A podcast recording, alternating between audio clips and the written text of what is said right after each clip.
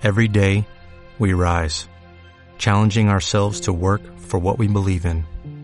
At U.S. Border Patrol, protecting our borders is more than a job, it's a calling.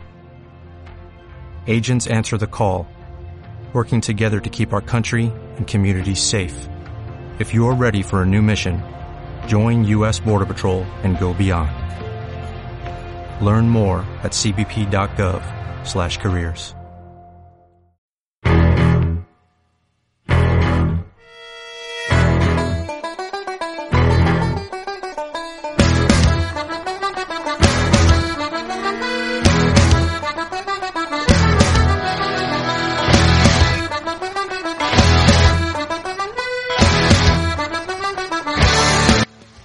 Hola, ¿qué tal? Muy buenas, bienvenidos un día más al podcast de Básquet entre comillas. Hoy estamos aquí en la soledad de la noche grabando este tremendo podcast, eh, ya que bueno, pues eh, hemos tenido que retrasar un poco esta grabación. De hecho, nos falta hasta un caído en batalla, nos falta Juanpe, pero eh, le tendremos en alma y, pero también en presencia sonora, en diferido en este caso, pero eh, como siempre estará pues dándonos su opinión sobre la NBA. Así que bueno, eh, dicho esto, pasamos al podcast de actualidad de hoy. Mañana tendréis otro sobre el All-Star. Y bueno, pues primeramente, David Sánchez, saludos. Muy buenas, eh, bienvenidos otra vez a la larga noche, a este programa que te acompaña en horas que son un poco tan intempestuosas. No está Juanpe porque tiene que hacer ese económicos, al igual que Mario, que le queda ese pequeño escollo aún para salvar el primer cuatrimestre, pero Pablo y yo estamos de vacaciones, Exactamente. breves pero intensas. ¿Qué? Eh, así que nada, eh, qué mejor manera de empezar estas vacaciones que con estos podcasts que os traeremos entre hoy y mañana. Y bueno, también tenemos a- al hombre que, que no ha acabado pero casi, Don Mario Cuervo. Pues aquí en, en la linterna un, un día más. Eh, vamos a, a ver qué ha ocurrido esta semana. Eh, yo no estoy de vacaciones, al contrario que mis compañeros, pero estaremos pronto en ellas. Pero bueno, tú, tú, de hecho no vas a tener vacaciones. de hecho voy a tener unas horas de vacaciones exactamente. Pero al menos no soy el kinky, así que luego comentaremos. el kinky. Ojo, ojo, eh. Podría ser peor. Podríamos ser peor, podríamos ser el Kinky, que en su duelo particular con el GBC aún está perdiendo porque además el GBC Y todavía... jugando esta semana dos partidos y el GBC ninguno. Exactamente, el GBC no ha podido, no ha podido jugar, pero sin embargo sigue en esa lucha encarnizada. Bueno, dicho esto, vamos con ritmo. Eh, vamos a empezar con la ACB, con la Liga Endesa, que bueno, ha tenido una jornada intensa, pero en verdad pues tampoco mucho. Bueno, lo que tenemos antes son dos partidos para que la gente esté un poquito atenta est- esta semana, entre semana. Eh, tenemos dos aplazados. El primero es el Madrid Tucán Murcia, que se va a jugar hoy mismo a las ocho y media. Y el siguiente es un Casa de Zaragoza, Movistar Estudiantes, que a ver si se juega o no se juega. Mm, esperemos que sí, porque Estudiantes lleva sin jugar más de un mes. Eh, el mes de enero, Estudiantes no ha perdido ningún partido porque tampoco ha jugado ninguno. Abramovich, por favor. eh, Eh, aún no hemos podido ver el, el esperado estreno de JJ Barea. A ver si el miércoles 3 a las 12 y media, en el, Wit- a las- perdón, a las 8 y media en el Waiting Center, podemos ver ese estreno de este estudiante frente a Casa de Zaragoza. Ahora sí, empezamos el repaso express a esta jornada que la verdad no, no nos ha deparado demasiados cambios. Eh, Han ganado los equipos de arriba, han perdido los de abajo. Primer resumen, teníamos la jornada, empezaba el sábado 30 con un partido bastante disputado entre el Juventud de Badalona y el Montaquit Fuenlabrada, el Juventud Curvas. Que se sigue manteniendo. Gracias a la figura de Xavi López Arostegui, que está siendo su mejor, su mejor jugador esta temporada sin duda, y también, sin duda alguna, la mejor temporada de, bueno, de él, con 18 puntos y 7 rebotes, muy bien acompañado de jugadores interiores como ante Tomic con 16, Vladimir Brodchansky con 13 o Simon Birkarten por 12. Problemas en la pintura para Fuenlabrada, que por su parte el más destacado fue Keil Alexander con 16 y Jovan Nova con 17, los fichajes aportando desde el principio. Ese- El, el equipo deletrando fichajes. He de decir una cosa que es impresionante cómo este equipo se las arregla para que no tenga ningún tipo de regularidad ninguno de sus jugadores. O sea, es impresionante el Fuenlabrada porque... eh, no- Un eh, saludo para Melo Trimmel, ¿no? Sí, no, no, no, no solo para Melo Trimble, porque tampoco es el jugador del que quería hablar, pero realmente parece que los jugadores van y vienen, no encuentran una solidez en el juego, pero sobre todo en que, vale, sí, es verdad que siempre va a salir alguien, pero es que, no sé, eh, un día es Leo Mendel, pero al siguiente Leo Mendel es, parece pues es un fósil, eh, otro día se Yenga, otro día Yenga pues casi ni siquiera juega, eh, otro día es Melo Trimble, que parece, bueno, la No, reencarnación. Eso, eso ta- tampoco tiene por qué ser negativo, que se refiere. Es lo que al final todos los jugadores pueden estar metidos dentro del equipo. Claro, es lo que- Es lo que, un poco un arma de doble filo. Es lo que iba a decir, pero me parece que en, en su caso concreto, que es un equipo de abajo que necesita, yo creo que una seguridad y tal, y que y saber muy bien a qué juegan, creo que no les ayuda y les perjudica más que ayuda. Entonces, eh, ahí yo tengo unas preocupaciones, además de que Juventud, eh, pues bueno, eh, por lo menos no le metieron 90 puntos en el partido, y, y bueno, eso siempre ayuda, la verdad. Bueno, después la verdad yo quería destacar eh, en la nueva incorporación de sus, de sus fichajes, eh, sobre todo el caso de, de Jovan Novak, eh, un jugador que juega de base y que seguramente muchos conoceréis, no por sus puntos ni por nada en especial, sino por su mecánica del triple que es absolutamente especial. Es un zurdo, ya de eso ya es especial, pero además tira a la pata coja. La marceliñada. Eh, Pero es que además parece que dan ataques epilépticos cada vez que el tira. chaval no es tonto, es especial. Eh, No. Es que hace unos tiros súper súper tremendos. Los mete, tiene muy buen porcentaje, por cierto. Pero es verdad que es un jugador muy peculiar en ese aspecto. Y está jugando muy bien desde que ha llegado a Fuenlabrada. Y luego también el- la, la incorporación de Kyle Alexander, que parece que está funcionando. 18 pu- 16 puntos y 8 rebotes para él en el partido de la Juventud. Y parece que a poco a poco Fuenlabrada encontrando una referencia interior que desde hacía mucho tiempo no, no tenían. Seguimos, yo creo que una victoria que yo creo que a todo el mundo le, ha, le gustado, menos a los del Liro Basket, que es la victoria de Obradoiro, tras más de un mes sin jugar, llegas el primer partido, lo ganas, además un rival directo por la lucha por el, por la permanencia, como es Bilbao Basket, 80-72. Pues un partido donde destacó Mike Down, que siempre aparece a mitad de temporada, ya ya es habitual, siempre tiene un mes bueno después desaparece. 17 puntos para él, también muy bien Laurinas Beliauskas y Jake Cohen con 12 puntos. Laurinas Beliauskas con 10, por cierto. Por parte de Hilo Basket, pues Jalen Brown, el de siempre, con, con 18, y John Jenkins con 13, que son un poco los que están soportando el ritmo anotador de, de Bilbao. Ha, ha vuelto ya Andre Balvin, no lo dijimos, pero volvió el partido contra Casa de Mola la semana pasada. De momento tiene que coger un poquito más el ritmo, 14 rebotes, eso sí, bien en ese apartado, pero en el resto tiene que incidir más tanto en defensa como en la parte anotadora, que lo necesita mucho el conjunto bilbaíno. Pasamos al partido loco de la semana, que es el Andorra 83, Iberostar Tenerife, ahora Lenovo Tenerife 89. Eh, un partido que, que tuvo de todo. Tuvo un final apoteósico, donde se pitaron tres antideportivas consecutivas, dos de ellas a David Jane en el espacio de dos jugadas, una por un placaje y la otra por una falta eh, cuando el balón no se había puesto en movimiento. Y la verdad es que fue un partido muy entretenido, donde Andorra mm, fue haciendo la conejada, intentar ir remontando y al final casi le sale. Buen partido de Jeremy Senglin con 13 puntos, eh, también de David Jelinek con 11, Tomás Hielo clave al final con un triple que puso un poquito nervioso a los de Chus Vidorreta y sobre todo hay que destacar el partido totalmente nefasto eh, de- del señor Clevihan, que fue un auténtico desastre. Eh, No supo en ningún momento llevar bien la manija del equipo y tiró tiros muy forzados que acabó lastrando al conjunto andorrano.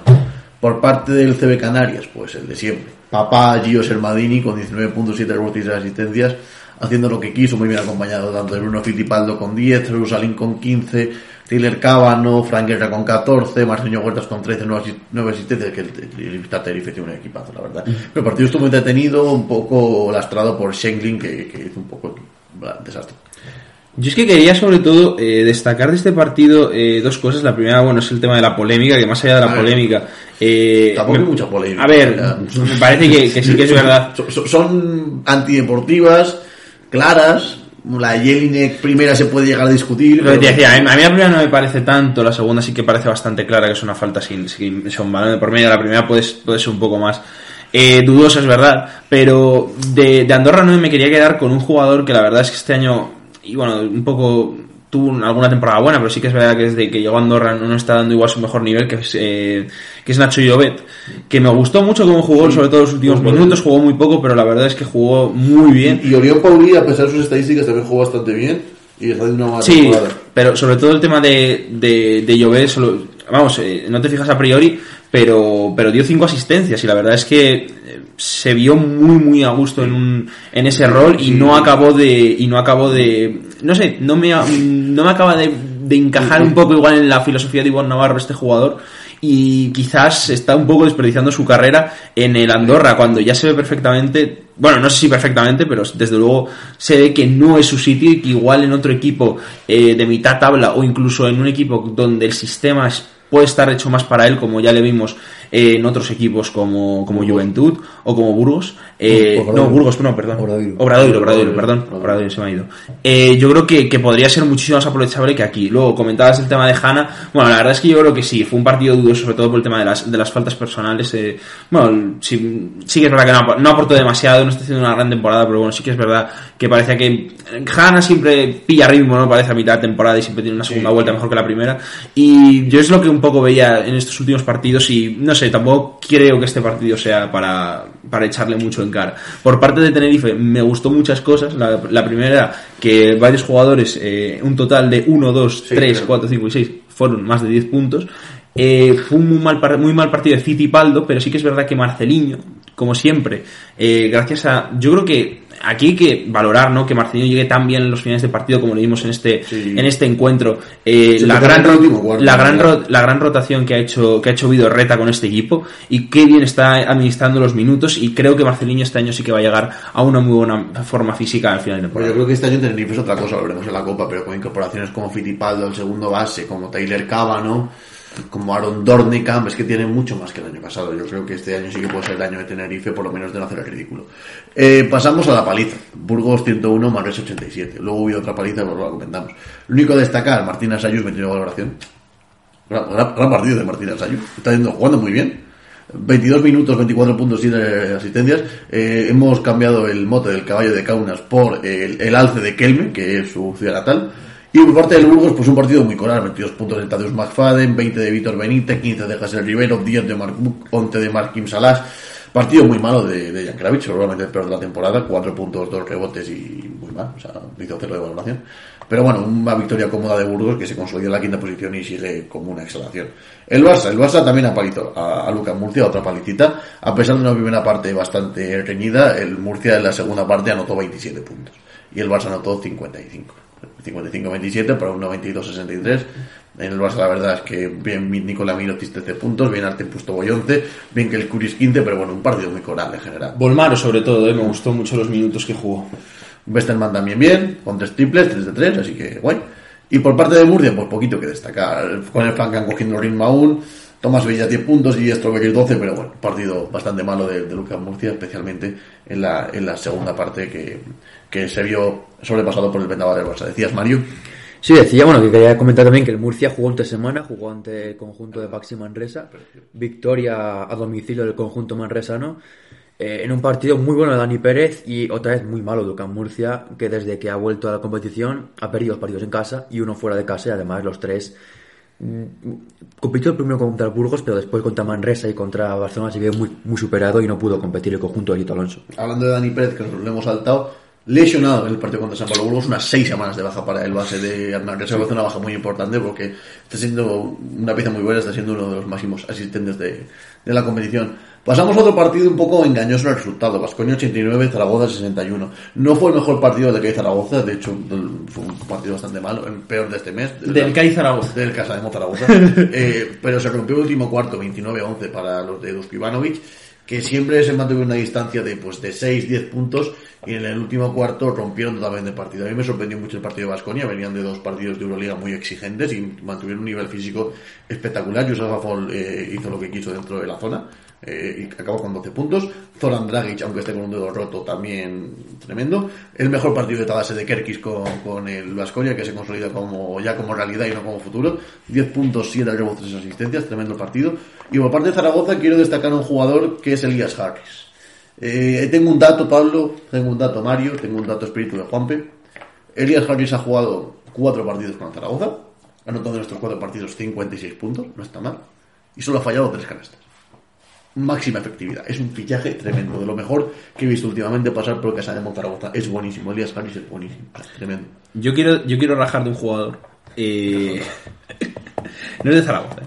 Es de, del todopoderoso equipo de Dusko Ivanovic y es de Jedraitis. Eh, la verdad es que vaya, vaya, vaya temporada está haciendo esta, bueno, estos últimos partidos. No, no lo está haciendo muy bien. Eh, no sé, no me acaba de convencer este jugador. Creo que no sé si es el proyecto de jugador que Vasconia quiere construir alrededor de él. Ni tiene una regularidad, ni me parece que tenga carácter, ni me parece que tenga mucha relevancia en el juego, ¿no? Y sí que es verdad, al principio de temporada hizo muy buenos partidos. El año pasado le dimos muy buenas cosas, pero me parece que no casa absolutamente nada con lo que es Vasconia. Entonces, no sé si le quieren, evidentemente, supongo que sí, tiene contrato, eh, por lo menos creo para otro año más. Y, bueno, a ver, es un gran jugador, pero sí que es verdad que creo que se le tiene que pedir algo más a este hombre y sobre todo algo más de liderazgo en el equipo, porque es el jugador probablemente que más talento tiene el equipo y no está rindiendo, ya digo, más allá de los números, son las sensaciones que transmite y es que no es determinante y no ofrece ese balón añadido que debería ofrecer una estrella. Pasamos a lo que para mí era sobre el papel el partido de la jornada. Yo creo que lo defraudó. Única 85, Valencia 89, un décima victoria seguida para los de llama por Sarnau, que luego comentaremos que en, Euroliga le va bastante mal. De hecho, el puesto de llama por Sarnau está un poquito en el aire a pesar de esta racha. El ligandesa, el mejor. Klemen Prepelic, con su capa de héroe, 25 puntos, 3 rebotes y 4 asistencias. Y Mike Toby, que está haciendo una temporada tremenda, 23 puntos y 8 rebotes. Eh, por parte de Unicaja, pues muy buen partido de Jaime Fernández, la verdad. 19 puntos, 3 rebotes, 8 asistencias. Yo feliz porque lo tengo en el Supermanager y Francis Alonso que lleva una segunda mitad de temporada que uh, está cayendo a la misma velocidad de la que, con la que subió. Tremendo. Sí, de hecho, de hecho eh, comentaban en, el partido los, los comentaristas ¿no? que Katsikaris había hablado con Francis Alonso y que habían tenido una conversación, parece, bastante profunda sobre la situación de, de este jugador, ¿no? Y bueno, Alonso les decía que había perdido como esa frescura a principio de temporada y esa baja presión porque claro, él llegaba a Unicaja para demostrar, pero bueno, completamente sin presión y exactamente, se sentía, se sentía muy, muy, eh, mucho más presionado y no acaba de encontrar esa fluidez que encontraba al principio de temporada, sobre todo eso, porque él notaba que había como más ojos encima de él y que él era más importante para el equipo. Entonces, bueno, parece que es algo más mental que el del puro talento que tiene, que tiene este jugador. Bueno, también puede ser que evidentemente en ese momento Unicaja contaba con una plantilla mucho más corta, no estaba Jaime, eh, Brizuela no, no estaba tomando tantos tiros. tampoco. Bueno, Butel tampoco está tomando muchos tiros ahora, ni, toda la temporada, un poco de fraude a la temporada de Butel. Pero claro, no, estaba Jaime, que es sobre todo un generador de, de juegos, como juega mucho balón, y es ahí mismo la pieza, bueno, la pieza clave de este Unicaja de Málaga, que aunque está últimamente jugando mal, está perdiendo partidos, es un equipo que tiene un talento innato, y evidentemente habrá momentos en como el partido ante Valencia, que pudo ganar el conjunto malagueño, pero finalmente Valencia tuvo la suerte que le faltó en Euroliga. Tuvo a un gran Mike Toby, que estuvo a un nivel espectacular, con 23 puntos y creo que fueron 11 rebotes para 34 valoración. Gran partido también, gran final de eh, Banja y de Klemen Prepelic. Y, bueno, fue una victoria trabajada, una victoria que evidentemente, como la de Burgos o como otra victoria que se ha conseguido esta racha de 11 victorias consecutivas, tiene mucho mérito. Pero no hay que olvidar el foco de Valencia que esta temporada, que es la Euroliga. No se puede, evidentemente está muy bien estar con 11 victorias consecutivas, estar ahí peleando por ser cabezas en playoff, está muy bien, pero esto no te da el acceso a la gloria la temporada que viene, que es el objetivo para una entidad que tiene un proyecto tan ambicioso como el pabellón de 2022, 2023 en, principio, eh, el equipo que se plantea que tiene el mejor equipo de historia, probablemente. Evidentemente, que está muy bien estar en la posición que está. Eh, es verdad que viendo la tabla está sexto el equipo, pero está a dos victorias del segundo. Entonces, bueno, opciones ahí todavía, la temporada es muy larga pero no se puede escapar el tener en liga porque está la cosa muy, muy, apretada y el equipo está bajando el nivel de manera alarmante. Pasamos al último partido, que fue pues, un partido bastante más disputado de lo que parecía en el principio. Madrid 81, Gran Canaria 80. Decidido en el prácticamente último segundo con un triple que falla Matt Costello, que volvió a las pistas y no volvió nada mal. 14 puntos, Tres rebotes, una asistencia. Finalmente fue ese triple, que el rebote de Michigan hasta de 2, 81-80 para el Real Madrid. 10 puntos para John Surna, 14 para Stan Goye, que la verdad es que está haciendo una buena temporada, muy a mi pesar. Y por parte del Madrid, pues destacar a dos hombres que aún no habían aparecido mucho esta temporada, especialmente en, el ámbito ofensivo. Uno porque no es lo suyo, estamos las cosas, que es Fernández, 15 puntos, y otro por falta de tiempo. Alex Tarius, 10 puntos. Sé que votes también buen partido de Fabián Coser con 15 puntos. Otros jugadores titulares, como Walter Tavares, bastante desapercibido, 5 puntos, 3 rebotes. Por ejemplo, Usman Garuba también 4 puntos, Alberto Díaz 5. Los secundarios eh, funcionaron bastante bien, así que nada. Victoria para el Madrid, que va 18-1 y sube como, bueno, se mantiene, mejor dicho, como la pólvora. La clasificación sigue igual, los 8 primeros, es decir, Real Madrid, Barça, Iberostar, que ya no es Iberostar, Basconia, Burgos, Valencia, Juventud y Manresa a las mismas victorias a los que estaban antes Andorra está una victoria, Murcia está una victoria, Zaragoza 2, Obradoiro a 2, al igual que Gran Canaria. Eh, y bueno, y Obradoiro que ha sobrepasado al Casaemon, por cierto, en la clasificación. Sí, y hay- partidos menos. Pero sí, y lo, y lo de abajo sigue igual. El Acusa que no jugó, el lo que perdió, el Betis que no jugó y el Estudiantes que no jugó. Y hay que decir eh, una cosa, bueno, la primera que la Kunsa por primera vez en mucho tiempo no es último de la clasificación, Es verdad. ya que pues como no jugaron, pues tienen mejor porcentaje de, de victorias que, y derrotas que, que Bilbao. Y eh, luego otra cosa, ¿no? Que hay que decir que es un poco lo que comentaba Mario, ¿no? Que parece que Valencia está en esta posición, pero es que hay un gran corte, ¿no? Entre ese Juventud de Badalona, eh, Baxi Manresa y Unicaja, que tiene- están con 11, 10 y 9 victorias. Y el Valencia de Burgos está 15. Sí, de hecho, pues se puede decir que tenemos seis equipos en playoff. Para, Exactamente, para- sí. prácticamente se van a mover las posiciones, pero el- los seis equipos ya están. Sí, bueno, y Juventud también tiene un equipo que yo creo que tiene que entrar en playoff. Sí, pero tiene una victoria sola de, de margen sobre, bueno, Sí. sobre Unicaja. Pero me, refiero por eso, porque hay un, nivel que mismo con 15 victorias a 9 de, de 6 victorias me parecen demasiadas para lo que queda de temporada. Sí, Y sobre todo porque estamos viendo que en ese bloque de los seis equipos grandes hay una noticia muy positiva, que evidentemente es San Pablo Burgos, que, que no es solo un equipo que hace muy buenas fases finales, no es un equipo de torneos cortos, también torneos largos, está dando un nivel espectacular, siendo el equipo ahora mismo revelación de la temporada sin duda alguna. Bueno, y, pa- y para la semana que viene tenemos partidos interesantes para la zona del playoff, como es ese Zaragoza Obradoiro, como es ese Zaragoza Estudiantes, como es un Manresa Gran Canaria, y tenemos también Murcia Juventud y el gran partido de la semana, que es el domingo, el último partido a las 8, que es un auténtico partidazo, recomendamos a todo el mundo que lo vea, que es ese Lenovo Tenerife contra Basconia. Tercero contra cuarto, partidazo. Nadie se lo puede perder. Todo el mundo atento a sus pantallas. 7 de febrero, 8 de la noche. Partido, Mario, Pablo, con muchísimo sabor a copa. Muchísimo. Mucho Y con mucha rotación, yo creo que también. No, no mejor creo, Un poquito de eh. miedo ese partido. Basconia, no sé yo, a ver, depende de cómo llegan de Euroliga, pero yo creo que al final ese partido es clave para ambos equipos. Están mismo tercero y, Sí, cuarto. Basconia sí gana, supera a su rival, porque además le ganó en casa. No creo que Basconia se guarde nada, además es el entrenador Ivanovic, que es un equipo, un entrenador Eso enemigo de las rotaciones.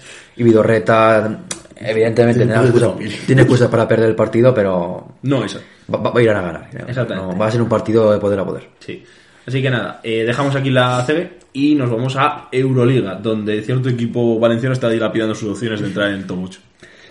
Pues así Y doble, es. y doble jornada, además. Doble jornada, así que vamos a ir rapiditos. Eh, como ha comentado Pablo, vamos a empezar por la noticia de la semana y es que tenemos un equipo español que se está cayendo, está cada vez peor el conjunto de Llaman Personal en Euroliga, lleva la última tempor- en los últimos siete partidos solo una victoria, así que es un balance absolutamente malo, eh, con el nivel que están mostrando otros equipos como EFES, Maccabi, Fenerbahce, eh, Zalgiris, Bayern de Múnich, Zenit, no te puedes dormir Estáis en, en la racha aquí. en los laureles. Estáis en la, estáis en la cancha inversa, eh. Además, Sí, sí. que con que lo hubiesen hecho mínimamente mejor, estarían en playoff. A ver, hay que comentar lo que pasó el miércoles. Sí, que- sí, a ver, pero evidentemente que. Bueno, también te digo que a ver, que montéis el partido también. Sí, sí, que no, que no, que no. Tirando de, de lo que no había, ¿eh? Sí, sí, fue un, fue un partido que El realmente. Valencia estaba perdido, vaya. Sí, sí, estaba completamente perdido, lo combinó el Zalgiris. Y bueno, lo que tiene el baloncesto, que luego comentaremos también en la NBA, pues eh, eh, ha habido esta semana hemos remontado muy importantes. Una de ellas ocurrió en Valencia, aunque no se acabó realizando. Eh, porque ese partido que vamos a, a comentar, ese Valencia que 78, Zalgiris 79, eh, llegó el conjunto lituano, si no me equivoco, al último minuto siete arriba. Después llegó un triple que fue de Prepelic. eh, Después perdió el balón, no, no, no, todo Zalgiris- No, falló dos, dos bandejas consecutivas bajo el aro Jofi Lovenie. Como en el Oscar. Eh, exactamente, un jugador que por estar renovado del conjunto lituano para las próximas tres temporadas. Después, eh, Valencia en Basket anotó dos tiros libres de tres, una falta de tres tiros, cogió el rebote, anotó un triple Van Rossum, 8-0 el parcial, ba- bárbaro el parcial. ¿Tres segundos? En la última jugada, pues Mario Brigonis dijo que el contrato de esa temporada me la hago yo, temporada en el suyo, canastón también para ganar el partido. Y, y nada, Pasos. pasos pueden ser. Está lo- difí- muy difícil de ver. Estaba Sí, rodeado de dos, pero. es muy complicado eso. Es verdad que- que, Eh, El típico traspiés que ahora ya son pasos, pero. que hay que hablar que aquí hay que tendría que intentar hacer un poco lo de la NBA de meter un stand replay para, para arbitrar jugadas. En este caso puede haber cambiado el resultado, pero merece la victoria del conjunto lituano que se consiguió ese triunfo a domicilio. Y eh, que tampoco pudo ganar en esa jornada del miércoles fue Vasconia, que perdió frente a Asbel de a Asbel, que es la Dejando- los sí, equipos sí. españoles. Es que, Sí, es que- eso lo gana. Eso, eso Eso lo gana español, exactamente. Hay que, hay que ver el porcentaje de victorias que tiene Asbel sobre equipos españoles. Es que es una cosa Eh, a ver, ahora mismo me- de cabeza te diría que ganó el Barça, Ganó ganó Barça, ganó ganó, a Baskonia, ganó los dos de ganó a los de Baskonia, Baskonia, ga- ganó, ganó a Valencia, Valencia en casa. Valencia. ¿Y cuántas victorias tiene? Siete. y a Madrid eh, perdió, creo que en, eh, No tiene nueve no victorias. sé si en Francia o en Madrid perdió el primer partido, jugará el segundo dentro de poco. Y bueno, hay que comentar que, que ganó Asbel a Vasconia por 86 a 77. Y eh, bueno, destacar que Vasconia pues eh, logró remontar en el último cuarto, pero ese tercer parcial terrible de 23 a 7 pues les dejó sin opciones de llevarse el triunfo ante un equipo que, que está empezando a ser eh, un poco la bestia negra del español, como está contando David, y que aquí se demostró que Vasconia le faltó algo para llegar a competir ese partido. Quien no le faltó algo para competir ese partido fue el Real Madrid, que ganó por 10 puntos al Panathinaikos, buena victoria del conjunto de Palo Lasso, basado en un gran trabajo de Gavide, con 20 puntos y 9 rebotes, gran partido del argentino, y un poco el de siempre, que jugó a, a buen nivel, diría yo, que fue Fabián Cosé, que es un jugador que en 7 minutos hizo 11 puntos, una efectividad brutal la suya, y también buen partido de Carlos Torocén, con 13 puntos y 4 asistencias, para sumar en un partido en el que volvió Sergio Llull, Bueno, a- hay que decir que, que además la Provítola que está Sí. con el COVID y causa dio positivo, pero volvió Llull, así que Sí. Y viendo, y viendo cómo vuelven los jugadores del, del COVID, ¿no? Que están, que Sí, están volviendo, cuesta, cuesta. al OCEM va, va a estar más tiempo y yo creo a Y, ganar y, a- y a ahora mismo está yendo un poquito la goma. Tiene partidos buenos. Después No, el otro está- día en ACB está partido su- subiendo- Este, este es su mejor partido, yo creo, de lo que lleva el Madrid. sí. Sí, Y- pero, pero lleva una ligera línea ascendente. Luego también otro equipo español que venció esta, esta jornada fue el Barcelona, que ganó es que por son- 85-81. Y que se durmió en el último cuarto. Se cuando el último cuarto bastante ante el de. San Petersburgo, se fue ganando, si no me equivoco, de 20 puntos. Y al final tuvo una remontada tremenda el conjunto de Xavi Pascual. Y estuvo cerca, muy cerca de lograr la, la heroica de remontar al líder de Euroliga, aunque no lo consiguieron. Buen partido en el Barça de, para mí, lo he dicho muchas veces en este podcast, el mejor jugador de la temporada en el Barcelona, que es Corey Higgins, con 14 puntos en este partido. No estuvo especialmente acertado en el triple, 0 de 3. Pero está haciendo una temporada brutal, Corey Higgins. Tremendo. Para mí, ya digo que el mejor Sí, jugador de la temporada Sí, del Barça. El, el nivel que, se, que le suponía. cuando El nivel que se suponía, pero Mira, yo te digo más. el muy nivel- por encima No, no, no. de lo que va la temporada pasada. Para mí mucho mejor, no, por- sobre todo por lo que dice Mario de cómo venía la temporada pasada, pero también porque la hemos visto en el CSK, pero al final el CSK estaba en un lugar donde él no era el primer jugador y en el- muchos partidos del Barça, yo la gran diferencia que se le veo a eh, con este año es que está siendo el primer jugador, la Y- primera y- opción, y- está tomando mucha más importancia. y- y además, eh, cómo defiende Higgins. No, no, eh, en defensa también. Y, y para, para mí Higgins es muy importante. También la temporada de Curious está siendo espectacular. Y sobre todo yo creo que, que el fichaje de Nick Calates ha, ha sido totalmente clave. O sea, me encanta cómo, cómo está manejando este jugador el ritmo del Barça. Es espectacular. Es otra cosa totalmente distinta. Y- es un gusto ver a jugar. Está, está haciendo un temporada un Calate que es una cosa de locos. Y sobre todo hay que decir una cosa, yo creo que esto que estamos hablando, ¿no? Es que me- tan complicado como es cambiar el base de forma tan radical de un base tan explosivo como Urtela, sí, un sí. base tan así como Calates y cómo se ha adaptado es tremendo. Pero yo tremendo. creo, yo creo que, que hay una cosa en común que es Jasikevic. O sea, me parece que el gran responsable es Sí, sí. Está clarísimo que, que el un equipo... 10-0 un inicio de año. Exactamente. No, no, no, y no, y no solo eso. O sea, comentáis ahora, ¿no? Que gran- varios jugadores están haciendo una gran temporada. Yo creo que eso no era tanto mérito de. O sea, era bastante de mérito del equipo y del sistema ofensivo que se tenía el año pasado, muy metido en Minotis, porque, pues bueno, ya sabemos que Pesic no les gusta mucho pintar jugadas. Y la verdad es que este año yo creo que eh, está haciendo una cosa que, que bueno, eh, voy a contar una anécdota, me voy a poner de abuelo cebolleta. Eh, decían, un, decían no, eh, cuando, cuando estaba Will Chamberlain en los Sixers, ¿no? Eh, había en su, en su momento... ¿no? el año 1827. Exactamente. Bueno, pues ellos estaban perdiendo muchos muchas temporadas contra los Celtics y tal, no sé qué, y claro, se preguntaban por qué narices, que un jugador metiera 100 puntos, 50 puntos y tal, no, no hacía nada, ¿no? Y perdían todos los partidos. Bueno, pues llegó un entrenador, que no me acuerdo ahora mismo el nombre, que justamente hizo lo contrario, quitarle importancia a Chamberlain y hacer que sus jugadores ganaran más toques, los jugadores que le rodeaban. Entonces, ¿qué sucede? Es un poco yo creo que está pasando en el Barça. Eh, ese Chamberlain el año pasado era Mirotic y hacía absolutamente todo y era el gran foco ofensivo y este año Estamos repartidos. está repartiendo, pero no solo eso, está haciendo que más jugadores pillen confianza y justamente lo que decís, ¿no? Que todos esos jugadores estén metidos y que en cualquier partido pueden, pueden responder. Tanto Higgins como Kuric y Mirotic también, pero sí, evidentemente en un rol diferente. Pues yo lo, lo, lo equiparo un poco con este entrenador que además consiguió el, ani- el anillo con los, con los Sixers, ¿no? Y es la gran anécdota que se cuenta siempre y yo creo que es el ejemplo claro de lo que ha hecho Asicritus con este Barça. Bueno, y también hay que hablar de un nombre clave en, esta, en este mes de enero, que ha sido desde que volvió eh, Brandon Davis, que está a un nivel espectacular. En este partido entonces consiguió 18 puntos y está ayudando muchísimo el conjunto de Asique Vicius en este buen mes de enero que han conseguido acabar con un pleno de 10 victorias sin ninguna derrota. Eh, también en crónica internacional vamos con la victoria de Bayern de Múnich ante nuestro equipo favorito del- de la Euroliga, que es el Kinky Moscú, el equipo que consigue que cualquier equipo pueda romper su mala racha, como fuera del Bayern de Múnich, que llevaba dos meses consecutivos sin ganar a domicilio, lo consiguió el Kimki, es verdad que mejoró un poco el, el equipo, mejoró el partido, pero sigue sin ganar, eso es inevitable, llevan ya 15 derrotas consecutivas, no sé cuándo estará el límite, pero ahí, que está. que, bueno, que esta vez no andaron lejos. A ver, O sea, no andaron lejos, pero siguen perdiendo partidos. No fue paliza. No fue No fue paliza. paliza, pero es que ya es, es- es sangrante lo que está dando el primer de temporada, sangrante. Es un insulto. Después, victoria de Efes ante Estrella Roja, como también Milán que ganó ante Panathinaikos y eh, CSKA de Moscú que venció al Alba de Berlín. Un partido que hay que comentar Sí. que no jugó Mike James, de hecho no viajó con el equipo. Esta semana ha sido protagonista el base americano Protagonista Mike. por, por asuntos extradeportivos. Eh, no sabemos toda la historia, pero bueno, vamos a aclarar un poquito. Él eh, supuestamente estaba en Estados Unidos en el funeral de un familiar. El club no le dejó marcharse, pero su lo abuelo, hizo. creo. No sé. Abuela, abuela. Abuela. Pues abuela, eh, que en paz descanse. Eh, se fue a Estados Unidos sin el permiso del club. El club, eh, al parecer, como enteró, no le dio ninguna gracia, le dejó sin viajar. Se habló durante la semana de que se podía rescindir el contrato del jugador, pero finalmente parece que han llegado a un acuerdo. Mike James se ha quedado en el equipo. Y de hecho, en el día de ayer, para vosotros, hoy para nosotros, eh, hemos visto su vuelta con el CSK en ese partido que han perdido en la VTB, en la Liga eh, rusa, perdiendo frente al conjunto polaco de este mes, no ahora, así que no empieza muy bien la, la vuelta de Mike James al equipo ruso. Bueno, Mario, parece increíble este nivel de polaco que me lleva. Soy más Oh. Y además, un, un equipo, el Ciudad Agora, en el que destacó un desconocido de la liga andesa como Gabriel Lumber. Buh, es verdad. es. Bueno, es que Lumber, de hecho, no, no, hay que, hay que hablar de Lumber una cosa. que Es que Lumber, desde que, desde que salió de Tenerife, en esa temporada que dijimos que fue un paso atrás, eh, se ha ido a recorrer el mundo y la verdad es que está haciendo unas grandes temporadas, incluso llegó creo que a hacer un triple doble, ¿no? Un día.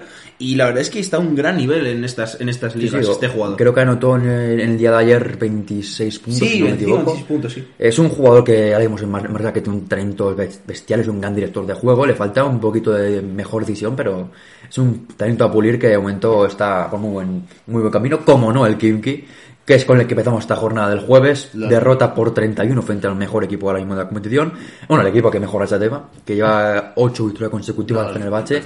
que está imparable, es un equipo que desde que llegó Marco Guduric, eh, de Colo recogió un nivel eh, superestrella.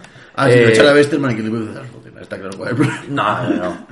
De- desde que llegó el nivel de Goodwitz, eh, de Colo, Lorenzo Brown, eh, Jan Vesely. Pues el, equipo, el equipo estaba ahí. No, El- es- el- lo del sí, sí. es lo, es lo del año pasado y el equipo está ahí. Es que la cosa es que. Sí, pero el no funcionó, ¿eh? Así que, eh, bueno, aquí Kokokov ha dado con la tecla y el equipo ahora mismo está volando. Qué, qué- qué- qué poquito, qué poquito le gustaría un cabeza de serie empezase a Fenerbahce Sí, sí. Bueno. en un cuartos. Eh, eh, lo bueno de la, la- la tabla Es es, que, es que es el, el, el- se puede acabar metiendo cuarto, ¿eh? así que quizá Es el cabeza, es, es el no cabeza de serie más falso de toda la historia, madre de Dios. queda mucho, pero es que al final puede acabar Sí, segundo, quedan tercero, 12, ¿eh? 12 11 jornadas. Quedan 12, 11 jornadas, creo. Así que se puede meter muy arriba todavía Fenerbahce, aunque evidentemente ya una derrota llegará porque no es un equipo imbatible. Pero bueno, que no tampoco pudo eh, vencer esta, esta jornada fue el Olympiacos que perdió ante el Barça, un partido tremendo. Eh, un partido muy al estilo griego, con mucha defensa, mucha igualdad. Partido tosco. Sí, un partido tosco y que al final cayó el lago barcelonista con unos tiros libres al final de, de Mirotic. Que bueno, hace lo que siempre. eh, pero es que está posicionado donde, donde está Mirotic, sacar el tiro libre sin notar. Porque no hizo el Olympiacos que tuvo al final dos o tres tiros bajo el aro para empatar el partido y a la prórroga. Y no lo consiguieron. Así que la victoria de- del Barcelona que beneficia a Valencia Basket en caso de que no hubiera hecho el Canelo frente al Panathinaikos. Eh, vamos primero con el partido. fue terrible el partido. Sí, vamos primero con el partido del Real Madrid. Victoria ante Alba de Berlín. Sobre todo destacar que este partido Alba de Berlín tiene que ganar a defensa. Le tiene que ganar a que meta pocos puntos. Y eso fue lo que hizo el Real Madrid. Dejó a su rival en solo 63 puntos. Y eh, destacar el, el gran papel del, del Real Madrid de jugadores como Carlos Olocé, que volvió a anotar, a anotar 12 puntos. Ben Koseg en su eh, efectividad máxima con 13 puntos. Hay que destacar que en este partido no estuvo eh, JC Carroll porque se lesionó frente al Panathinaikos. una acción muy fea, Acción muy fea de, de Bochoridis. Y eh, bueno, veremos a ver cómo está ese, ese tobillo derecho de JC Carroll porque la, la imagen no es bueno, nada halagüeña. Veremos a ver Su- subía, de- subía además unas fotos a Instagram Sí, donde... veremos si llega para la Copa. Sí, sí, sí, donde tenía muy mala pinta. Sí, a ver, veremos. Lo hemos Es visto un- muchas veces ese es tipo un de jugador que recupera que muy se meten rápido. debajo del triple y no acabar bien, la verdad. Es un jugador que recupera muy rápido, pero vamos a ver si, si se puede recuperar para la Copa, porque sería una baja sensible para el conjunto madridista. Eh, en el Alba Berlín, pues evidentemente destacar el, el papel del, De Luke. de Luke Sima, que es un jugador absolutamente tremendo, 16 puntos, 6 eh, rebotes y 3 asistencias. Un partido muy bueno de, de Luke Sima, como también en, en la, en la feta, pasadora eh, de Jason Grenner, que acabó con 2 puntos solo, eso sí, pero 8 asistencias. Gran partido Está en jugando el- muy bien Jason el en el base, sí, está recuperando ese- esa alegría y, y ese buen nivel que, que veíamos eh, en él, aunque no lo podemos ver en Vascoña. Vascoña, precisamente, que es el, si- el siguiente, pos- el siguiente protagonista, victoria frente a Zalgiris de Kaunas, Buena victoria. victoria eh, que les permite, creo, seguir todavía con opciones de, de top 8, aunque es muy complicado.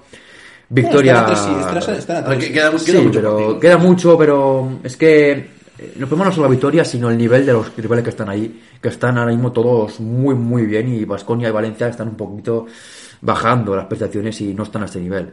Victoria que se basó en un gran partido de, de Perria Henry, que volvió a un gran nivel con 19 puntos. También eh, gran trabajo de, de Toño Yekiri con 10 puntos y 7 rebotes.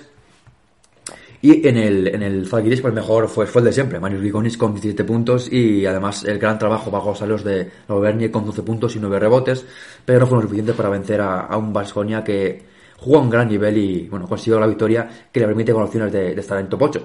Unas opciones de top, top 8 que Valencia Basket parece que no quiere tener mucho tiempo. Porque el, el partido partido, contra el partido Olympiacos ante, ante Panathinaikos es que es absolutamente fue lamentable. es que que yo- no, de- de- no tiene estuve, absolutamente aquí vi- lo que estuve aquí viendo y madre de Dios el partido. ¿eh?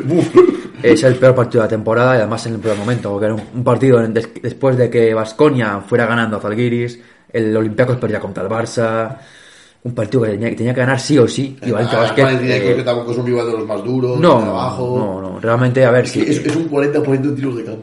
No, es un partido terrible en todos los aspectos. 17 por el triple. Eh, superado desde el inicio. Pero lo peor no- no es el fa- la, fal- la falta de acierto, no es tampoco. Un poco la actitud, ¿no? Ese partido. Eh, es que- derrotista desde el principio. Nicola Kainis desaparecido, 6 puntos. Bueno, Kalinic hizo lo que pudo, pero es que tampoco pudo hacer mucho más. Preperi se echó por las espaldas, pero muy solo. Germán Eh, sí. Fue el mejor, fue lo único bueno.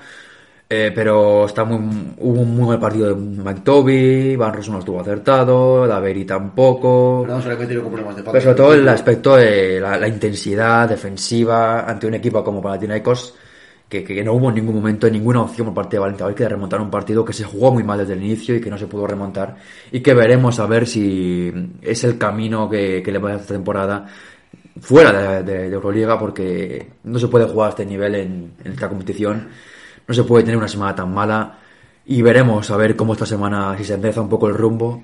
Pero tiene mala pinta porque además el calendario no es nada bueno. Hay CSK, Real Madrid eh, Fenerbahce, Maccabi partidos muy complicados y que Valencia Basket tiene que, que recuperar un nivel eh, mucho más alto si quiere esta temporada que viene entre los mejores de Europa. Eh, uno de los mejores de Europa donde estará la temporada que viene Bayern de Múnich porque bueno eh, va a ser eh, beneficiado de una licencia para disputar la, temporada, la competición por las próximas dos temporadas y además con méritos propios de la temporada porque está haciendo un- una barbaridad de, de competición ganó ante el CSKA de Moscú un de Moscú que ya está desinflando mucho eh, será lo de Mac James será que está bajando el equipo en sí pero lleva unas últimas semanas muy muy malas Y, y ojo, Si no fuera por esa ojo, inicial, estarían en problemas. Vienen Milán y Madrid knocking on second place door. Sí, y esta misma semana el Valencia Basket tiene que, que recibirles. Y bueno, eh, CSKA de Moscú hizo un gran partido hasta el tercer cuarto, pero en el último cuarto un parcial de 6 a 19. Un eh, partido en el que Trinchieri se trabajó y consiguió anular por completo al conjunto ruso. Y se vio las carencias de este equipo, que además tiene una noticia esta semana, que es la baja para toda la temporada de Nicola Milutinov, su pivo referencia, eh, un fichaje estrella, está haciendo una buena temporada, pues se va a perder lo que queda de temporada por una lesión en el hombro. Eh, Veremos a ver qué acaba haciendo el conjunto ruso, porque finalmente seguramente vaya al mercado a fichar un jugador, pero encontrar un Milutinov es muy complicado, así que va a ser muy, muy difícil la tarea de, vaciar, no, perdón, de llenar ese, ese vacío que va a dejar el pivo serbio. Y hay que destacar Y se, y se habla de, se habla del regreso, de- se, se habla del regreso de la leyenda, Pablo. de, de PU. De, que le dedicaremos un podcast. Y, Buah, por supuesto. Y Uno bueno, solo. hay que hablar en el Bayern de Toda Múnich de otra leyenda, como DJ Silly, que está haciendo un temporada desde que llegó al conjunto respeto para DJ Silly. alemán, está en los números de 9,5 puntos Es por bueno, partido, es muy bueno. en triples 47,2%, en tiros de campo un casi un 38%.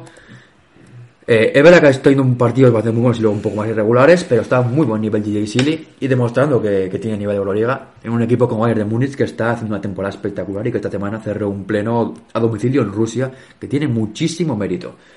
Y vamos a acabar el repaso de la jornada con la victoria de Milán ante San Petersburgo y también con la de Asbel, que cerró un pleno también esta semana frente a Estrella Roja. Y por último, el partido que no se jugó, que fue el de Maccabi a WFs, que cuando se juega no se pudo disputar porque el conjunto turco, perdón, sí turco, no pudo eh, llegar a, Israel por restricciones debido al coronavirus, así que veremos a ver cuándo se disputa ese partido tan clave para la temporada de ambos equipos y para el top 8.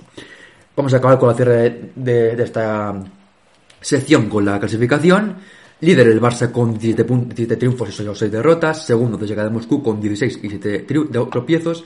Tercero está ya el Mani Milán Un partido menos, por cierto. con un partido menos y eh, a 2 del Barcelona. Ya uno de- Y está a un muy buen nivel el conjunto de Messina. Después el Real Madrid con eh, 15 victorias. Con 14 se encuentra quinto Bayern de Múnich. Con 6, eh, pero con 13 triunfos en sexta posición está Zenit San dos Petersburgo. partidos. Con partidos menos, exacto.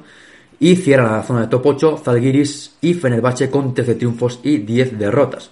Zalgiris me causa dudas. Zalgiris y Bayern de Múnich y Zenit puede ser que acaben cayendo, pero es que por detrás tenemos a tres. que está con 12 victorias y 10 derrotas. Y luego tenemos ahí a, a dos equipos españoles. Bueno, do- primero vamos con Panathinaikos y Valencia, que, que están con 11 y 12 derrotas. Vamos a ver, vamos a ver si cuentan un poquito de regularidad, porque ahora mismo es innegociable ganar partidos esta semana para ambos equipos. Luego tenemos a Maccabi, que esta semana perdió el único partido que pudo disputar, y el que no pudo disputar contra Efes, veremos a ver cuándo se juega. Y eh, luego tenemos a Vascoña, que está ahí con 10, está a 3 victorias todavía del, del Fenerbahce. Se antoja muy complicado, pero va a estar hasta el final peleando. Como también el Villarban, que está con 9 victorias.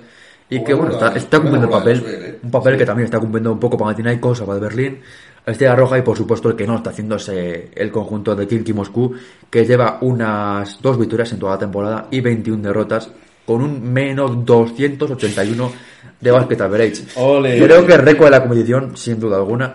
Yo solamente, o sea, quería decir una cosa sobre el tema de la clasificación, que es que, bueno, por lo que, por lo que tal, a ver, yo, yo, por, por hacer un, un balance general, ¿no? Eh, básicamente, yo creo que un equipo, quedan en torno a dos plazas, yo creo, porque sí que es verdad que, que equipos como, Zal- como Zenit y, y Bayern, creo que al final eh, bajarán y no se meterán. Eh, Efes, yo lo doy por seguro que se va a meter, y luego quedarían ahí dos plazas vacantes. eh, o bien para uno de Bayern de Múnich Yo o Zenit, Yo Fenerbahce también digo por seguro que se va a meter. Sí, por eso no, Sí, le- no he dicho mete. por eso, que, que yo creo que también. Pero están Ba- Bayer, Zalgiris, Pero ahí- es, si, si Bayern, Zenit y Zalgiris se caen, la cosa, eh, la cosa es, a ver, Valencia ahí tiene que entrar por huevo. Evidentemente. A ver, tendría que es entrar, cuándo pero se caen. es que Y, y- el- y Valencia, a Oli- la- Valencia le tiene que dar la batalla a Olympiacos. Sí. Bueno, le tienen ganado a Veréis, ya ganó allí, ahí me lo que lo que pasa en Valencia, pero no me preocupa tanto el nivel de los rivales, sino Valencia mismo. Eh, no puede ir a partido contra Matinaicos Pues yo- jugar tan mal. Yo no lo veo tan porque a final de temporada es donde se juegan las castañas al Sí, final. sí, pero y, y es Valencia que tiene un es equipo que, que está hecho para esos finales y Bayern tiene un equipo aunque está en plena formación, muchos jugadores nuevos, tenéis tres pasos del abismo y Zalgiris pues tiene un equipo que sí que está un poquito más experimentado pero no tiene tan buena plantilla como el resto. No, y hay que- Entonces, eh, mira, de esos tres Zalgiris es el que más seguridad me da dentro de la inseguridad que me da los tres. Y, y Olympiacos tiene un equipo muy experimentado, Efes de lo mismo y Valencia también. Sí, pero Entonces, Olympiacos yo creo que le acaba faltando algo de, de calidad. Sí, yo estoy igual con. Yo sí, Y, yo y estoy- creo que Bayern de Múnich A ver, yo creo que Valencia es verdad que calidad no tiene mucha, pero es que tiene que dos victorias ya. Es que están dos por encima de Fenerbahce, tres por encima de Valencia. Es complicado que se acabe cayendo tanto el Bayern de Múnich al final. ¿eh? Me Sí. parece Eso, eso también es verdad, pero también es verdad que, que Valencia suele, suele ir más. eh, suele ir mejor en la segunda parte de temporada. Veremos, esta semana Veremos, tenemos sí. eh, tres partidos muy muy importantes para Valencia, Barça y Madrid y Barcelona también. Ojo con esta jornada del jueves a las 9 de la noche, tenemos un Valencia Basket CSK de Moscú y un Barça Efes. Ojo, apuntamos fecha, partidos clave y fechas clave también. Luego comentaremos adelante. Y también en la, en la jornada se cerrará con un duelo entre españoles. El duelo que cerrará la jornada será un Real Madrid-Basconia el próximo viernes a partir de las 9 de la noche. Un partido. Un partidazo, desde luego. Así que tenemos una jornada de Euroliga donde va a ser muy complicado para español sacar victorias. Bueno, habrá uno que ganará, evidentemente, en ese duelo. Pero tanto Valencia y, y Barça tienen ante Efes y CSK partidos muy complicados. Bueno, y ahora eh, pasamos a la NBA. Os vamos a dejar a Juanpe, que os va a contar todo lo que ha pasado en esta semana. Y ahora volvemos nosotros, comentamos rápidamente un par de cosas y terminamos. Turno para la NBA, aunque no esté presente, por supuesto que traigo toda la información de lo que ha sucedido esta semana. Y para comenzar, voy a volver a hacer algo que se ha convertido casi en una costumbre en este programa y es hablar de los equipos que están en buena racha y los que ahora mismo no pueden ganarle ni al Alcoyano. Eh, Utah Jazz, hay que hablar de ellos para bien. 11 victorias consecutivas en el momento en el que estoy grabando esto. Están siendo el equipo más regular de toda la NBA. Da la sensación de que cualquier jugador te puede ganar un partido. Cuando no está Mitchell, está Gobert. Cuando no, está Bogdanovic. Y si tampoco responde el croata, aparecen jugadores como Joe Ingles o Royce O'Neal que también han tenido actuaciones destacadas esta semana. Ya os traslado a vosotros el debate. ¿Creéis que este equipo se parece a esos Warriors de la 2014-15 que dieron la sorpresa y ganaron el anillo? Ya os dais de hostias vosotros. Houston Rockets, cinco victorias consecutivas ya. eh, encajan todas las piezas, parece, después de ese traspaso con el que consiguieron hacerse con los servicios de Víctor Oladipo. John Wall y de Marcus Cousins están especialmente motivados y si no os lo creéis, poneros el partido que jugaron contra los Wizards. Wall dijo, aquí estoy yo, no estaba acabado eh, y os lo he- acabo de demostrar.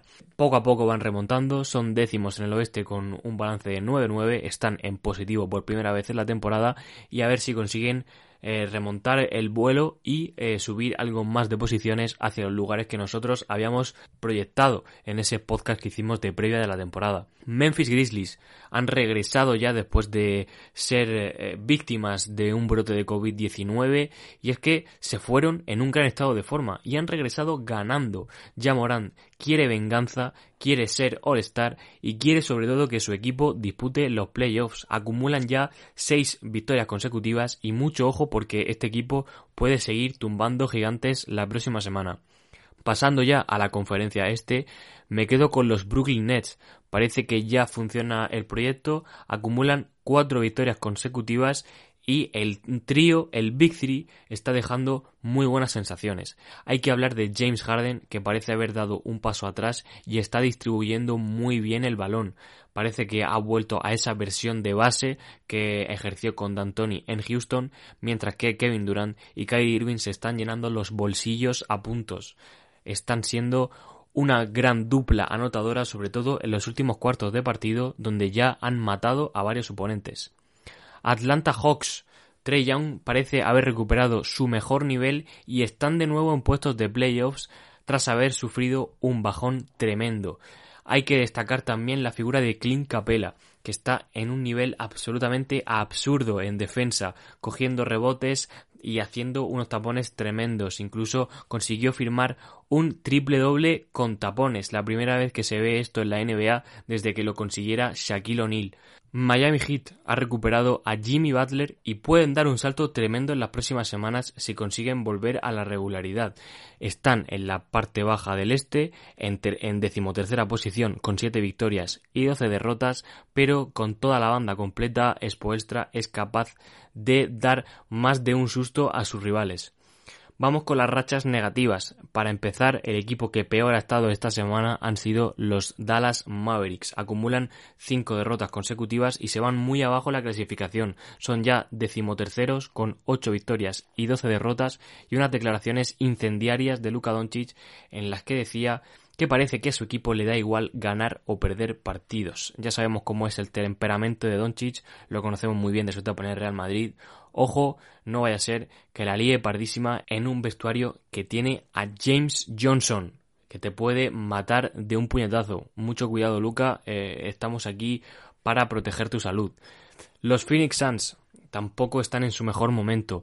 Vienen, eso sí, de conseguir dos victorias ante Warriors y Mavericks, pero la verdad es que han sufrido un bajón tremendo. Han pasado de ser uno de los cuatro mejores equipos a estar empatados en porcentaje de victorias con Trail Blazers y Warriors que cierran la conferencia este en séptima y octava posición. Devin Booker está lesionado y les, le están echando mucho en falta. Por último, los Washington Wizards, nuestro equipo disfuncional preferido, no dan pie con bola, han vuelto a jugar después de sufrir ese brote de coronavirus, pero las cosas siguen sin funcionar. Bradley Bill está jugando a un nivel espectacular, pero no acompaña al resto de sus compañeros. Y ahora lo que yo me pregunto es, ¿dónde está Russell Westbrook? También tenemos actualidad esta semana y voy a empezar con los New Orleans Pelicans y es que parece que quieren deshacerse de Lonzo Ball y JJ Redick. Han puesto a ambos jugadores en el mercado. Hay que recordar que Redick termina contrato al igual que Lonzo Ball, que es agente libre restringido, pero si llega una oferta muy grande, dudo mucho que continúe.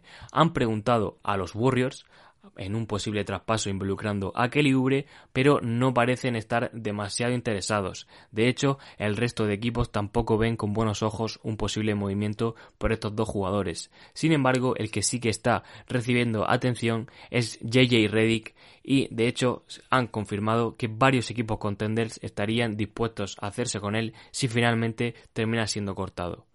Por otro lado, y para finalizar ya con la sección de NBA, comentar que ya están abiertas las votaciones para el All-Star. Haya o no haya partido, va a haber selecciones como era evidente y ya en, en el programa de mañana hablaremos de nuestras selecciones pero se ha abierto la posibilidad de que sí haya partido. La NBA ha discutido con la Asociación de Jugadores esa posibilidad de celebrar el All-Star Game únicamente en Atlanta, lugar de la sede de Turner Sports, la cadena que tiene los derechos del evento. Sería sobre todo para recaudar fondos para los HBCUs, que diréis, ¿qué es eso? Pues la traducción eh, literal es Historically Black Colleges and Universities, es decir, eh, los centros de formación para las personas eh, negras y como ya sabemos la NBA está en la punta de lanza de la lucha contra la injusticia racial y por otro lado también estaría destinado ese dinero a la lucha contra la COVID-19. Bueno, y una vez oído lo que ha dicho Juanpe, vamos a, vamos a comentar un poco algunas cosas. Eh, por ejemplo, yo quería hablar de J.J. Redick y su posible fichaje por los Boston Celtics. Eh, la verdad es que yo no acabo de ver este traspaso. Eh, no porque no me encaje Redick en los Celtics, porque la verdad sí me, sí, me, sí puede encajar. Me parece que puede cumplir esa función de jugador de banquillo, que creo que sería muy, muy provechosa para los de para los de Boston, ya que no hay absolutamente nadie en ese banquillo. Es una cosa preocupante ya no de cara esta temporada a, la temporada regular, sino sobre todo a playoff. Me parece que sí que es verdad que hay jugadores que están subiendo el nivel esta temporada. Hablé en algún podcast de Oyeleye o del propio Pritchard, pero más allá de eso, eh, en lo relativo a anotación pura, es verdad que hay una gran falla en ese, en ese lado. Además, bueno, algunos jugadores que, ficharon los Celtics, como por ejemplo eh, Jeff Tick o Tristan Thompson, que ahora está saliendo desde el banquillo con no muy buenos resultados, pues están pareciendo más a exjugadores de baloncesto que a jugadores reales. Así que, bueno, la verdad es que aquí eh, Reddick vendría muy, muy bien para el equipo de Boston. Sí que es verdad que ese rol de tirador no ha sido tan visto en, en el equipo, en el equipo de, Brad Stevens. Eh, quizá, pues por ello, eh, a, veces no convence tanto. Y también, pues hay que decir, ¿no? Que Reddick lleva una una temporada muy muy mala, eh, en torno al 30% en triples y teniendo muy poca importancia. También es verdad, yo creo que el equipo no está construido para él y no me, no sé, no me acaba de encajar igual en lo que quieren proponer, en lo que quiere proponer Stan Mangandi. Así que bueno, sacándole de ahí, pues quizá puede recuperar ese nivel, aunque evidentemente es un, eh, es un movimiento que, que, tiene su riesgo para los Celtics, sobre todo viendo las piezas que pueden dar, que a ver lo que, lo que pueden hacer y qué equipos estarían, estarían involucrados. Entonces, bueno, eh, también parece que el interés está por parte de Nets o Sixers que creo que podrían dar un pack mejor a los, a los Pelicans. Y bueno, dicho esto de, de Reddick, ya digo, me encaja, pero me parece que eh, no se va a poder producir. Y dicho esto, bueno, también quería hablar de los Rockets, que los mejor, me los mencioné un poco de pasada Juanpe, pero me parece que son el equipo eh, de, esta, de esta semana, ¿no? Más allá de, de, todo lo que ha pasado en la NBA, que ha pasado muchas cosas, y los Jazz y todo, eh, creo que un equipo que se está reivindicando son los Rockets, que están en una misión de redención, ya que, bueno, ya hemos visto que es un equipo al cual James Harden dejó tirado por el camino, eh, que contiene a jugadores pues que habían dado su carrera prácticamente por terminada, como el propio O, John Wall y parece que estos jugadores pues están intentando redimirse ellos mismos y tener una temporada eh, tremenda entrando en playoff y es que parece que están jugando con una rabia que, bueno, inusitada en este equipo que muchos daban fuera del playoff. Yo la verdad es que no me parecía que se quedarían fuera, yo creo que estarían luchando. Parecía un equipo muy sólido y que podía proponer muchas cosas, pero igual no a este nivel, ¿no? Porque ya digo, eh, más allá de, de, lo buenos o malos que sean, es que están jugando con, una, con un carácter que hacía tiempo que no veía en unos jugadores, ya digo, parece que están incluso pues luchando por sus propias carreras y demostrando que son jugadores todavía muy válidos. La temporada que está haciendo John Wall es tremenda, sobre todo viniendo de donde venimos. Cousins también, el último recuerdo que teníamos de él en la era, era pésimo, es que está haciendo muy bien, Christian Good, todo, pues los jugadores que pues, reivindicándose. No, sí, reivindicarse y que no encajaban muy bien en cualquier equipo, están encajando perfectamente aquí las piezas y ojalá les sigan encajando. Además, eh, Silas, el, el, entrenador, a mí me gusta mucho su, el trabajo que ha hecho eh, en otros equipos, ¿no? por ejemplo Charlotte, y, y, la verdad es que, bueno, pues le deseo todo lo mejor a este equipo. Rápidamente, varias cosas. Juan me nos ha tirado un melón, yo como siempre lo voy a abrir y le voy a responder. Eh, jazz, Utah Jazz, no sé me genera dudas, porque los Warriors en la temporada esa que nos comenta Juan tenían un señor que se llamaba Stephen Curry, que era el MVP indiscutible de la temporada, y los Utah Jazz esta temporada no creo que tengan el MVP en sus filas. Me parece más, más acertado en la comparación con los de Nuggets el año pasado. Eso por, eso por un lado. Que ha sencillo, yo creo que para toda la familia.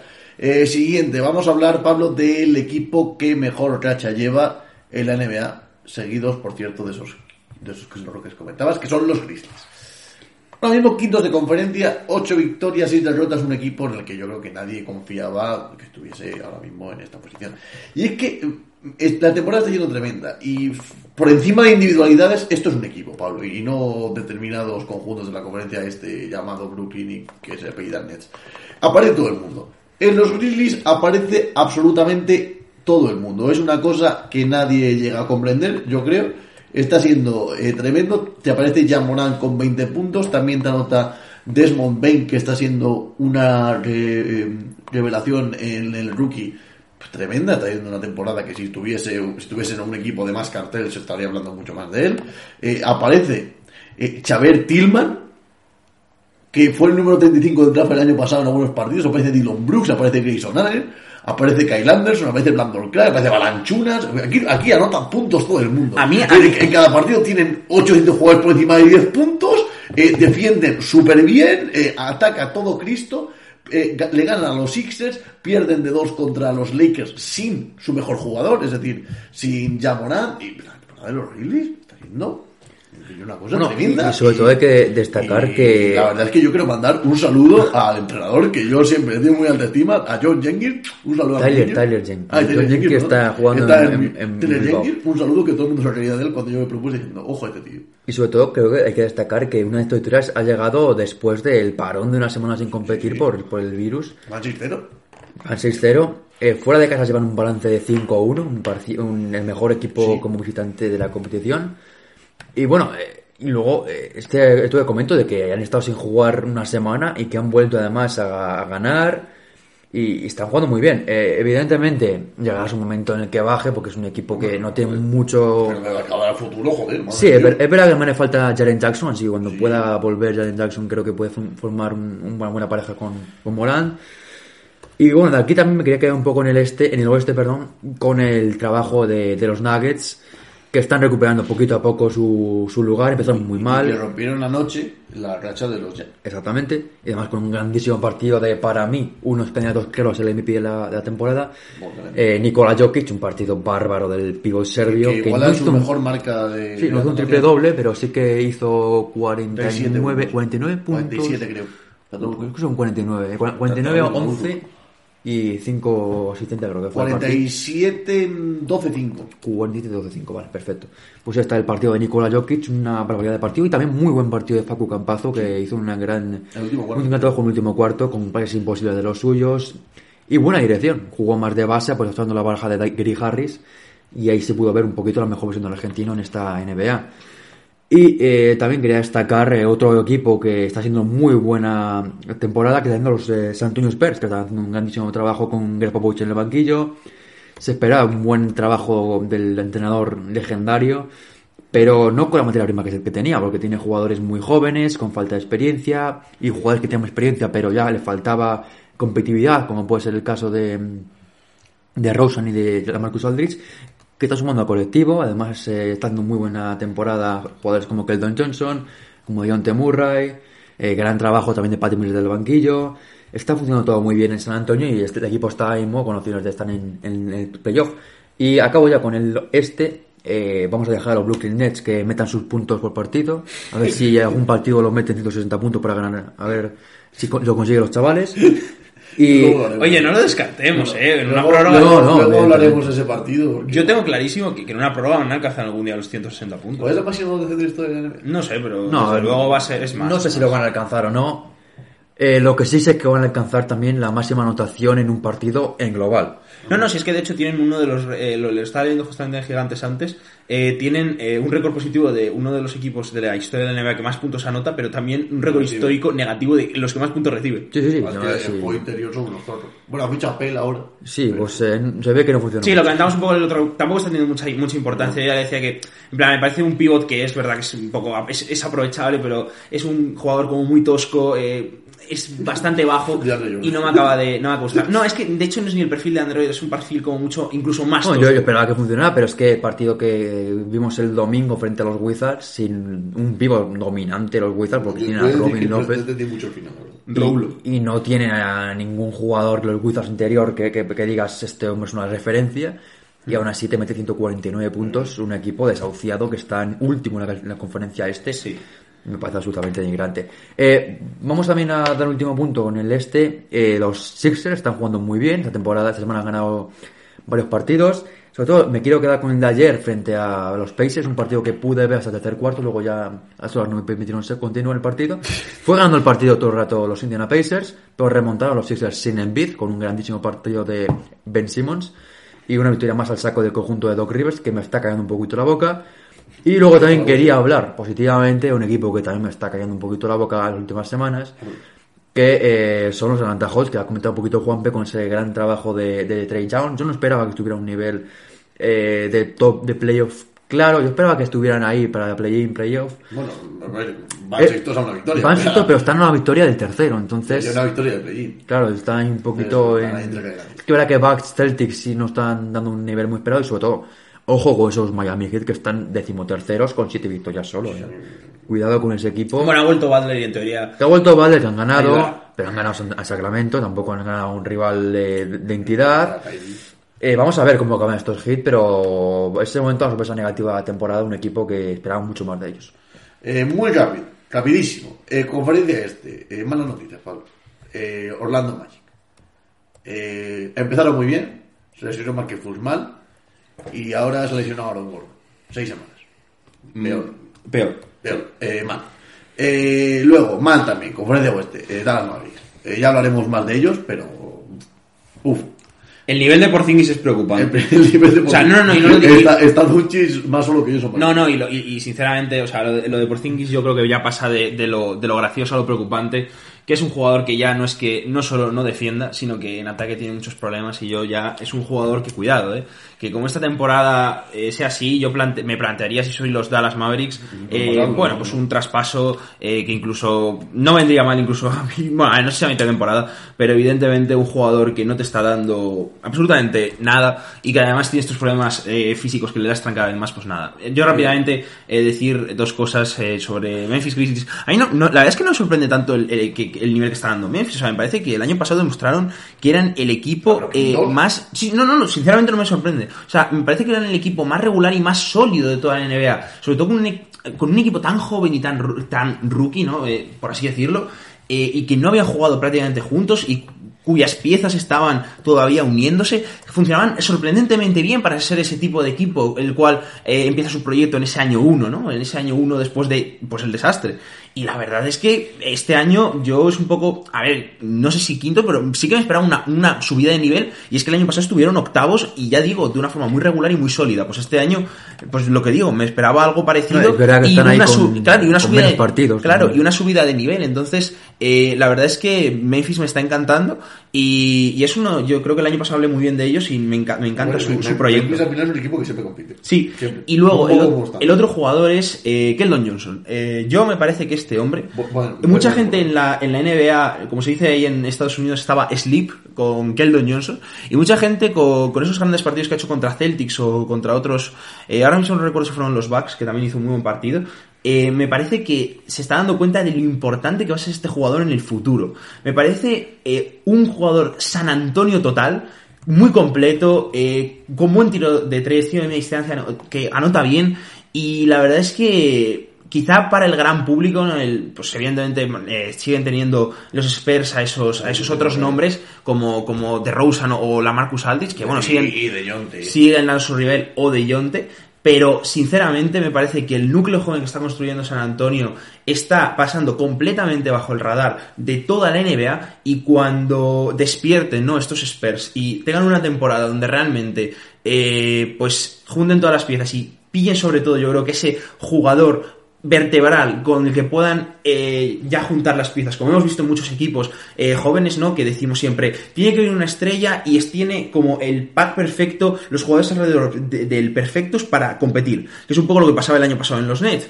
Pues yo creo que eso es exactamente lo que tienen los Spurs para el futuro. Bueno, y dicho esto, acabamos. Recordad que mañana tenéis el podcast sobre el All-Star. Y bueno, eh, ya os iremos informando porque esta semana podríamos hacer algún directo en Twitch. Así que estad, eh, estad muy atentos. Y, y bueno, cuando haremos directo seguro, ya os avisaremos, pero será En la in Copa the- del Rey. en la, in the cup of the key, of the king. En la Copa del Rey, exactamente. Pero bueno, dicho esto, eh, recordad que podéis suscribiros y dar like al podcast. Recordad también eh, que podéis eh, darnos un abrazo, no es broma. No, podéis no, ya no se puede. Exactamente, no lo podemos. No, Eh, podéis, social. podéis- Podéis, seguir, es Twitter, Instagram. Exactamente, Twitter, todo, Instagram, todo. exactamente, Todo. eh, arroba B entre comillas en Twitter y basket barra baja entre comillas en Instagram. Así que bueno, muchas gracias por escucharnos y nada, adiós. What if you could have a career where the opportunities are as vast as our nation, where it's not about mission statements, but a shared mission? At U.S. Customs and Border Protection, we go beyond to protect more than borders, from ship to shore, air to ground, cities to local communities. CBP agents and officers are keeping people safe. Join U.S. Customs and Border Protection and go beyond for something far greater than yourself. Learn more at cbp.gov/careers.